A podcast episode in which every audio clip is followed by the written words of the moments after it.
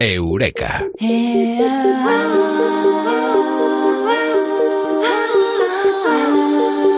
Estamos a las puertas del contacto, algunos dicen que es inminente. Otros dicen que no. Hoy lo vamos a saber en Eureka, aquí como siempre, con Mado Martínez. Amado, muy buenas, ¿qué tal? Buenas noches. Oye, Mado, antes de entrar en este contacto inminente, tenemos que contar lo inminente. Bueno, lo inminente y lo que está pasando ahora mismo.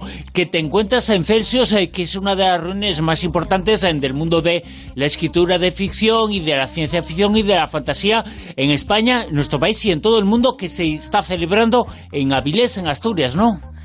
el más importante de España y uno de los que mayor repercusión internacional tienen han venido muchos autores del extranjero, como todos los años, no todos los que se tenía previsto, porque bueno, pues por, estas cosas de la nueva normalidad, los viajes, las restricciones aéreas, hay algunos que no han podido venir, especialmente los de Estados Unidos, pero, pero hemos venido, pues imagínate, aquí, pues eh, de cantera nacional, como yo digo, aquí hemos estado y estamos.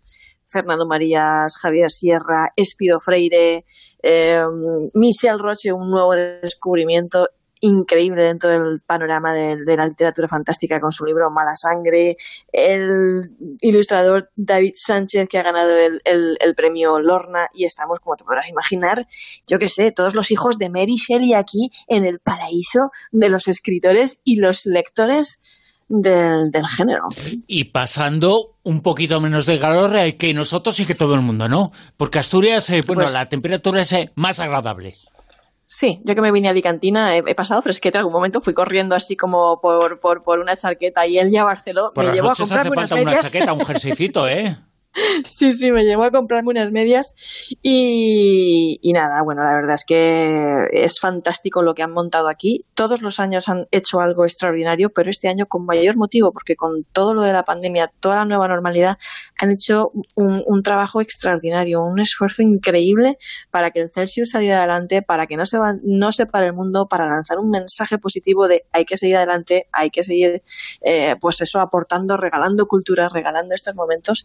Y bueno, pues eh, el, avión, tanto el embarque como el desembarque en el aeropuerto, las distancias de seguridad, los procesos, protocolos higiénicos, súper seguros, súper organizados, todos en su línea, en su lugar. Te diría que el embarque ha sido muchísimo más relajante y rápido con todas estas medidas de seguridad que en circunstancias normales. Y el desembarque ya ni te cuento, como de los pasajeros de la 1 a la 5 bajen, de las 6 a la tal, o sea, ha sido tan relajado el viaje tan guay y ya te digo yo como mm, más rápido de, lo normal, ¿no? Antes que íbamos todos juntos con esas eh, conglomeraciones ahí de, empujones, de todos pegados y tal, pues nada, ha sido todo súper relajante. Ese, ese dicho que tanto hemos oído de vísteme despacio y que tengo prisa, se demuestra que es válido, que es un dicho que te visten despacio pero que llegas antes.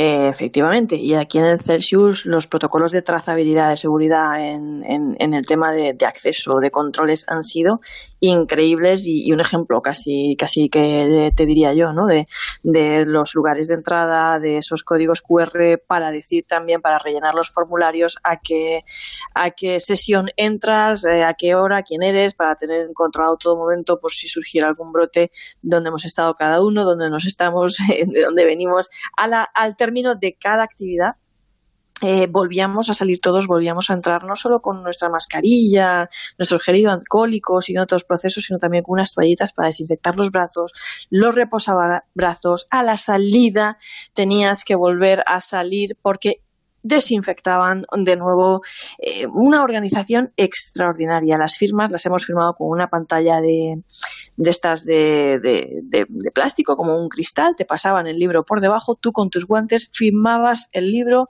y cuando antes de firmar el siguiente, el siguiente lector, por encima de los guantes te volvías a poner gel hidroalcohólico y a firmar cariñosamente tu libro al, al lector.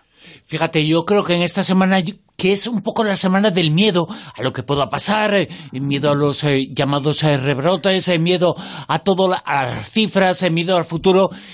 Mensajes como el que nos estás trasladando nos demuestra que se puede vivir, que se puede hacer cosas normales en las de siempre, con medidas de seguridad que se puede hacer lo que se hacía, pero de otra forma, pero que se puede ir para adelante, ¿no?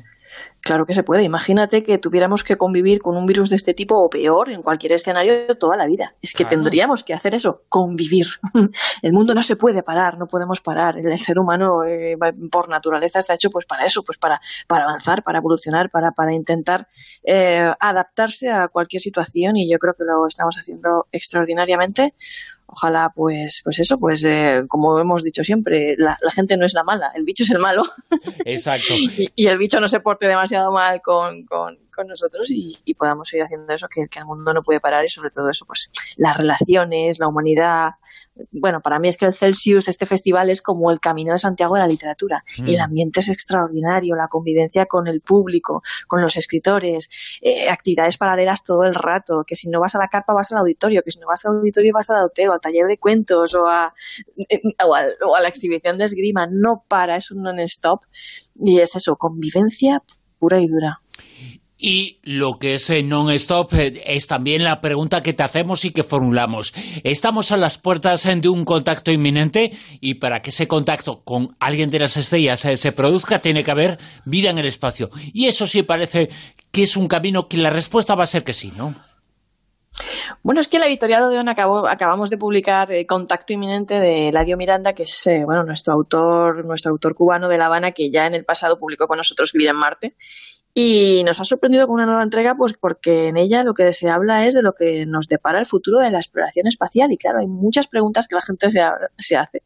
Muchas preguntas y cosas curiosas que la gente va a encontrar respuesta en ese libro. Para mí, es maravilloso, he tenido placer de editarlo, te imaginarás de caguarra me lo he leído.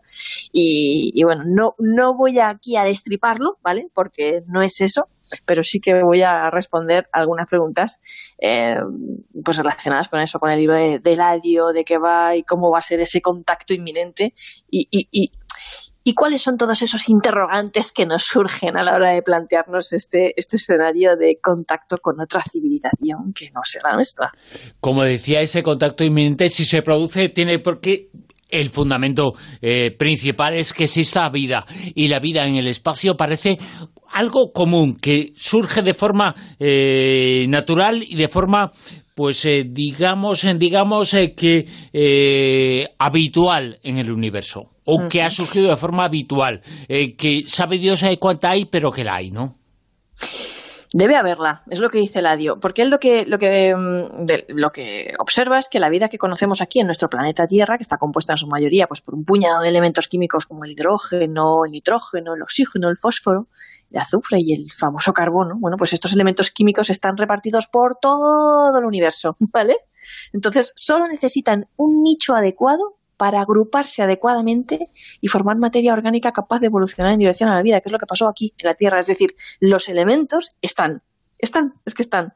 Entonces, pues la postura de Eladio es, no lo dudes, el universo es la casa de la vida, así de claro. Y si en el universo, en el cosmos, en la Vía Láctea, en otros eh, mundos, en otras eh, galaxias, existen eh, innumerables eh, civilizaciones de otros mundos, nos podemos hacer la pregunta de ¿por qué nunca ha habido contacto?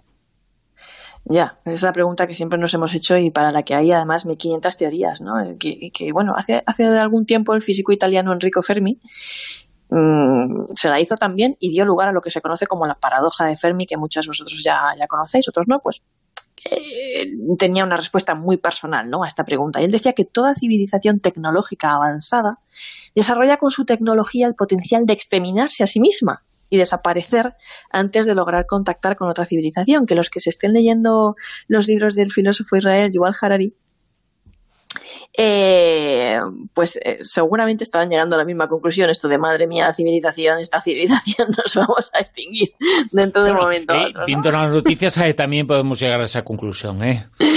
Claro, entonces actualmente hay otras respuestas a esta paradoja. La búsqueda de inteligencia extraterrestre es como que, bueno, es que acabamos de empezar, o los métodos de búsqueda no son los adecuados, o quizá ya hemos sido contactados, pero no nos hemos dado cuenta. Pero vamos, que ten en cuenta que, eh, que una civilización puede, puede fácilmente llegar a su fin, ¿vale? Por autodestrucción tecnológica, es la, la, paradoja de Fermi, antes de conseguir contactar con otra civilización y de llegar a ese, a ese nivel de desarrollo tecnológico. Por lo tanto, podemos, eh, sí o no, eh, podemos eh, considerar al cosmos como amigable o como egoísta hacia la vida. Bueno, pues eh, siempre nos han enseñado que el cosmos es hostil para la vida, ¿no? Como, como un espacio como que, wow, agujeros negros, eh, planetas terriblemente fríos ahí con temperaturas o con temperaturas abrasadoras, radiaciones cósmicas, una cosa como, uff, que es, que es una visión que, aunque no lo creamos, está equivocada, porque el universo es realmente favorable para la vida, que es lo que, en lo que insiste el adio, ¿no? En su libro Contacto Inminente. Y es que las leyes físicas y las constantes universales aplicables a todo el universo no son más que una especie de código cósmico que tiene como objetivo ese, según él, favorecer el surgimiento de la vida. Y que nuestra vida aquí en el planeta Tierra, nuestra supervivencia, es parte de ese arreglo cósmico que impera para que florezca vida por todo el universo. ¿Y sería posible, por lo tanto, que en el futuro pase lo que pasa en la ficción, en la ciencia ficción, que los viajes al cosmos, los viajes a otras estrellas y otros eh, planetas son una cosa habitual? Claro, viajar en el espacio. Mm, mm, ahora mismo nosotros tenemos dos problemas, ¿no? Esenciales, que son las distancias que debemos salvar, que son astronómicas, válgame la redundancia, y el tiempo que llevaría a cubrirlas, ¿no? Que ahora mismo, pues, eh, además de los peligros, yo que sé, que nos encontraríamos en el viaje, podrían ser muchos, ¿no? Para imaginar esa Mm, misión tripulada, ¿vale? Lo cierto es que viajar de una galaxia a otra en un periodo racionalmente corto parecía ahora mismo, ahora mismo como algo imposible, al menos que nuestro estadio evolutivo, no sé, nuestro estadio evolutivo actual ahora mismo no lo permite. Quizá dentro de unos miles de años, a lo mejor ese viaje pueda ser posible utilizando conceptos físicos y tecnologías que ahora mismo son inimaginables, pero en el momento en el que demos con la clave para solventar esos obstáculos, ¿por qué no? Y por lo tanto eh, podemos eh, pensar cómo sería ese encuentro con esa civilización, se supone que más avanzada, esa civilización del espacio. Bueno, pues aquí Stephen Hawking tendría mucho que decir también, como el adio, ¿no? De, cuidadito, que al igual nos conviene más pasar desapercibido, porque claro, la experiencia terrestre de contacto entre grupos de humanos de diferente desarrollo tecnológico, cultural o industrial ha sido un poco catastrófica si miramos atrás, ¿no? en el pasado. Quizás una civilización extraterrestre con un grado de desarrollo tecnológico muy avanzado eh, haya logrado canalizar también su impulso destructivo y se nos presentara como una civilización amigable, ¿no? Pero quizás ese desarrollo tecnológico pudiera conllevar a la necesidad también de una búsqueda de nuevas fuentes de energía, imprescindibles a lo mejor para que perdure dicha civilización extraterrestre, y esta energía a lo mejor mm, podría ser obtenida de planetas habitados como el nuestro, como en este caso el planeta Tierra. Así que a lo mejor, a lo mejor podría ser hostil, quién sabe. Si se parece mucho a nosotros, me daría miedito. Sí, nos han extinguido antes, eh, porque lo que puede pensarse es que la gran dificultad está en nosotros mismos o en ellos mismos. Si esa civilización, la nuestra u otra eh, que está en el espacio, se ha, eh, bueno, no se ha extinguido antes de tener la tecnología suficiente y la ciencia suficiente para poder contactar con otras. Exactamente. Hay un factor más aparte del factor tecnológico, que mm, Eladio también lo, menciona en su libro, en Contacto Inminente, que es que, bueno, mm, eh, eh, hay otras civilizaciones que, al igual que en la Tierra, eh, pueden estar expuestas a factores internos o externos, ya no solo el del desarrollo tecnológico, que podrían propiciar su desaparición antes de lograr el desarrollo tecnológico necesario para contactar con otras civilizaciones. No a lo mejor por autodestrucción, pero sí por posibles catástrofes cósmicas, extinciones masivas producto del impacto de cuerpos celestes como meteoritos, cometas, planetas errantes. El universo no es un lugar tranquilo, es un, universo es un lugar donde están sucediendo muchas cosas, aunque parezca un lugar mudo, desierto y callado, muchas cosas, ¿no? Y, bueno, podría haber eso, pues impactos de, cuerpos celestes de, de, este tipo, fenómenos ocurridos también dentro del propio planeta, ¿no? Que también son normales. Erupciones volcánicas, enfermedades no controladas, conflictos bélicos internos o quizás pérdida de control planetario de los seres biológicos por seres biotecnológicos, ¿no? Creados por ellos mismos. Quizás alguna de estas causas pudiera ser el motivo por el que no hemos sido contactados. ¿Y la ciencia tiene una explicación, alguna respuesta a esa cuestión eh, que nos hacemos eh, todos? Si eh, una civilización nos visita, ¿cómo sería esa vida? ¿Serían máquinas? ¿Serían impensables según nuestros paradigmas? ¿Tendrían muchas cabezas, muchas piernas, muchos brazos? ¿O se parecerían a nosotros? Claro, es como alguna forma de firma de, vida desconocida, un alien, una máquina, una máquina autorreplicable. claro, y además los medios audiovisuales como el cine y la televisión pues nos tienen, nos tienen acostumbrados a sus grandes producciones ahí de, pues donde bueno dejamos volar la imaginación, ¿no? que eso también es muy humano. Y por lo general son una mezcla de seres humanos con animales conocidos, a veces en cientos de comunicaciones. Lo, lo, más probable es que si alguna civilización extraterrestre nos visitara, Eladio dice que que lo más seguro es que lo hicieran sus máquinas o sus engendros tecnológicos. O sea, eso sería lo primero que llegaría Para hasta no nosotros. encontrarse con nosotros por si acaso, ¿no? Claro, no ellos en sí, ¿vale?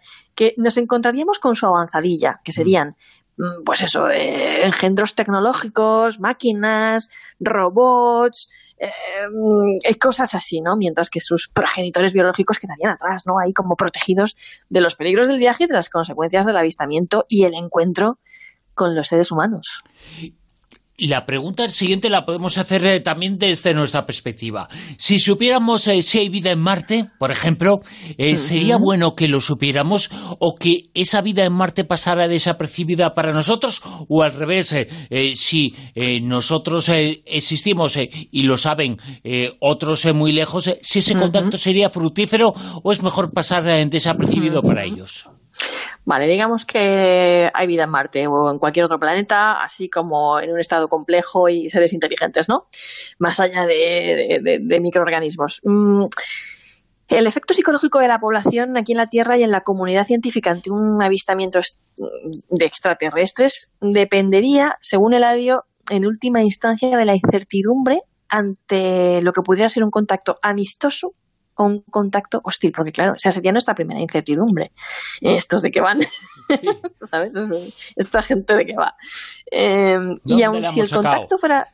Claro. ¿Dónde estaba? Por, por Dios, eh, ¿quién me dice eh, en qué momento decidió conocerlos, no? claro, que, que, que, ¿por qué les interesaremos, no? Sí. Eh, porque yo creo que, no sé, bueno, en fin, me, me imagino a lo mejor una civilización súper... Nunca se sabe, porque nosotros tecnológicamente el Homo sapiens es una civilización súper avanzada, ¿vale? Tecnológicamente. Pero en ciertas cosas, ciertos aspectos, ámbitos sociales, ¿vale? Somos muy primitivos. Hay mucha injusticia, mucha desigualdad, mucha... O sea, es como aquí hay mucha barbaridad, como yo digo, ¿no? Y bueno, pues si el contacto fuera solo visual, al, para nosotros solamente eso ya, solamente eso ya, saber que hay otra civilización o verlos o cualquier cosa, eso sería una revolución extraordinaria, una conmoción increíble tanto a nivel cultural, social como político para, para el ser humano. Nada que ver, nada, ni punto de comparación con, con el descubrimiento del nuevo mundo por parte de los europeos cuando, cuando descubrieron eso, que, que había más tierras, otras civilizaciones tan exóticas como las que habían en, en, en, América, ¿no? Sería una cosa bestial, una conmoción inmensa.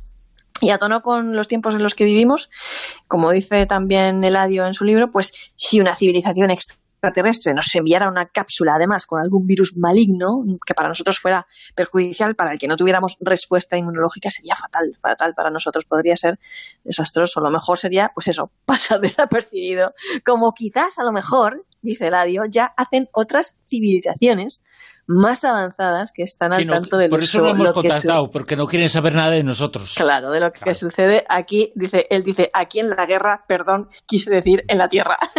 sí, sí, sí. Imagínate en ese caso, por ejemplo, que alguien de la NASA, el jefe de la NASA o quien sea, dice, eh, viene a hacer a Tierra una nave de otro mundo, eh, va a llegar dentro de 30 días. Uh -huh. ¿Cómo reaccionaríamos? Pues sería, pues sería una reacción súper diversa. Eh, yo no sé si tú has visto la serie de Leftovers, que es muy buena.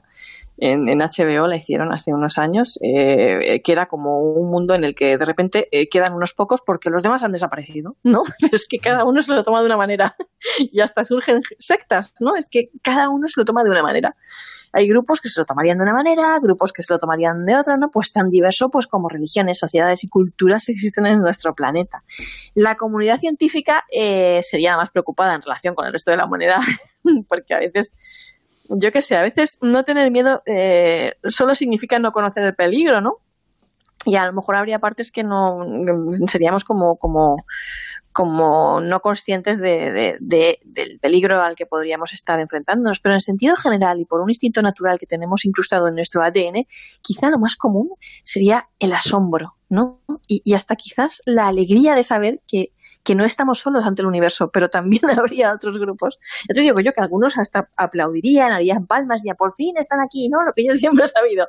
Pero otros pues se pondrían eh, muy paranoicos, mm, muy en plan... una respuesta que no nos uniría, nos separaría todavía más, eh, creo yo. Eh, podemos, mira con lo que le ha pasado con la pandemia. exacto, eso te iba a decir. Mira la pandemia, no nos ha hecho mejores, no nos ha unido, nos ha separado todavía más. se señala al presunto culpable de hacer algo mal, según el concepto que tenemos. ha sido tremendo. Y hay teorías de toda clase, teorías de la conspiración, teorías de no sé qué, esto es así, esto es así, o sea, que, que, que esto sería un poco como, no, en realidad no son, imagínate que vienen en son de paz. Habría algunos que dirían, no, seguro que no, porque estos son los que han estado en son de paz. Eh. Hay una cara B, ¿no? Sí, sí. Claro, o sea, sería, yo creo que sería una reacción muy variada y, y habría distintos grupos y facciones eh, con reacciones diferentes, diferentes, porque ya te digo que ante una amenaza global, que es que encima es amenaza, que ante una amenaza sería, lo bueno sería que, bueno, que te unieras solidariamente para enfrentarla y tal. Ha habido momentos de tensión y de discusión y de conflicto entre nosotros mismos. Por lo tanto, y volviendo un poquito al principio, la última cuestión que te hago, eh, viene a ser eh, lo que te comentaba al principio, el hecho ese que parece un poco confirmado, ¿no? Eh, no sabemos el por qué. ¿Tú lo sabes? Eh, ¿Por qué el universo es favorable para la vida? Mm, pues... Eh, Porque lo parece, ¿eh? Lo es. Sí, lo, parece, lo parece. lo son, ¿no? Para mí, el planeta Tierra es un milagro. Pero, pero es un milagro perfecto, es como demasiado perfecto, ¿no? Y, y el radio lo que dice es que... Mm, bueno, con algunas imperfecciones, ¿eh? Claro, nosotros... pero el ser humano es casi perfecto, ¿vale? Vamos a decir casi, casi perfecto. Y el Eladio lo que dice es que, bueno, ¿no te parece sospechoso que la inmensa mayoría de las magnitudes físicas que rigen el universo están hechas a medida, con una exactitud casi milimétrica, para ese tan necesario florecimiento de la vida? O sea, porque eh, la nucleosíntesis primordial o las explosiones de supernovas se encargaron de producir esos elementos químicos que conforman nuestro cuerpo. Yo no sé si te acuerdas de un eureka que hay mucha gente que todavía lo tiene en la memoria y que gustó mucho, que se llamaba eh, Somos polvo de estrellas, que, en el que dijimos, es que somos polvo de estrellas y que en realidad llevamos eso dentro de nosotros, ¿no? Pues todos esos elementos químicos que conforman nuestro cuerpo, porque nuestra vida solo es posible pues en tres dimensiones y no en cinco, por ejemplo, o seis, que impedirían la vida, o que florecieran en nuestro planeta. Nuestra vida aquí en la Tierra, nuestra supervivencia, depende del ajuste exacto que reina hoy en el cosmos. ¿Por qué? No lo sé, pero es que eh, eh, aún así, aún así, ¿por qué no podría haber otras, otras, otras clases de vida que a lo mejor para nosotros ni siquiera entroncarían en la categoría de vida y por lo tanto no podríamos detectar o de conciencias eh, que, que, que, por, no sé, mm, que, que no pudiéramos llegar a, a percibir como tal, que estén por ahí y, que, eso, que sean de otra forma inimaginable para nosotros. Eh, Mado, que el contacto es inminente una pena para ellos, eh, pero un beneficio para nosotros. Pero que vengan con mascarilla, ¿eh? exacto, exacto.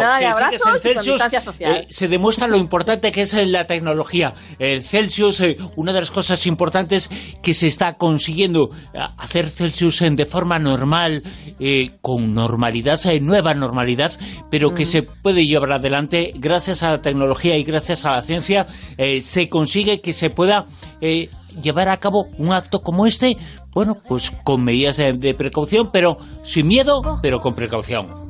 Sí, señor. Mado Martínez, Eureka, mil gracias. Un abrazo muy grande.